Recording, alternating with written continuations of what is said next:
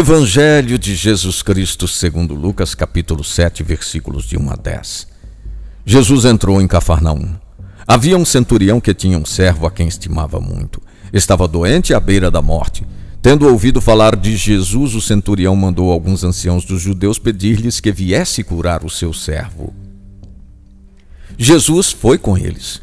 Quando estava perto da casa, o centurião mandou dizer-lhe: Senhor, não te incomodes, pois não sou digno que entres em minha casa. Dize uma palavra e meu servo ficará curado. Jesus disse: Eu vos digo, nem mesmo em Israel encontrei uma fé tão grande. Aqueles que tinham sido enviados encontraram o servo em perfeita saúde.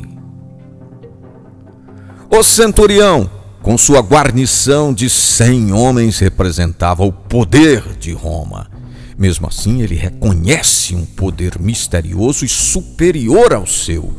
Os judeus, interessados em gozar da amizade com os poderosos, servem de intermediários, mostrando uma fé e uma humildade superiores às das elites religiosas judias.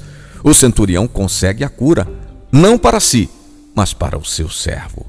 A sua prece é repetida diariamente hoje em nossas celebrações eucarísticas.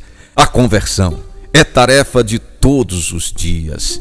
De Deus depende o nosso querer e o nosso agir, lembra o apóstolo Paulo.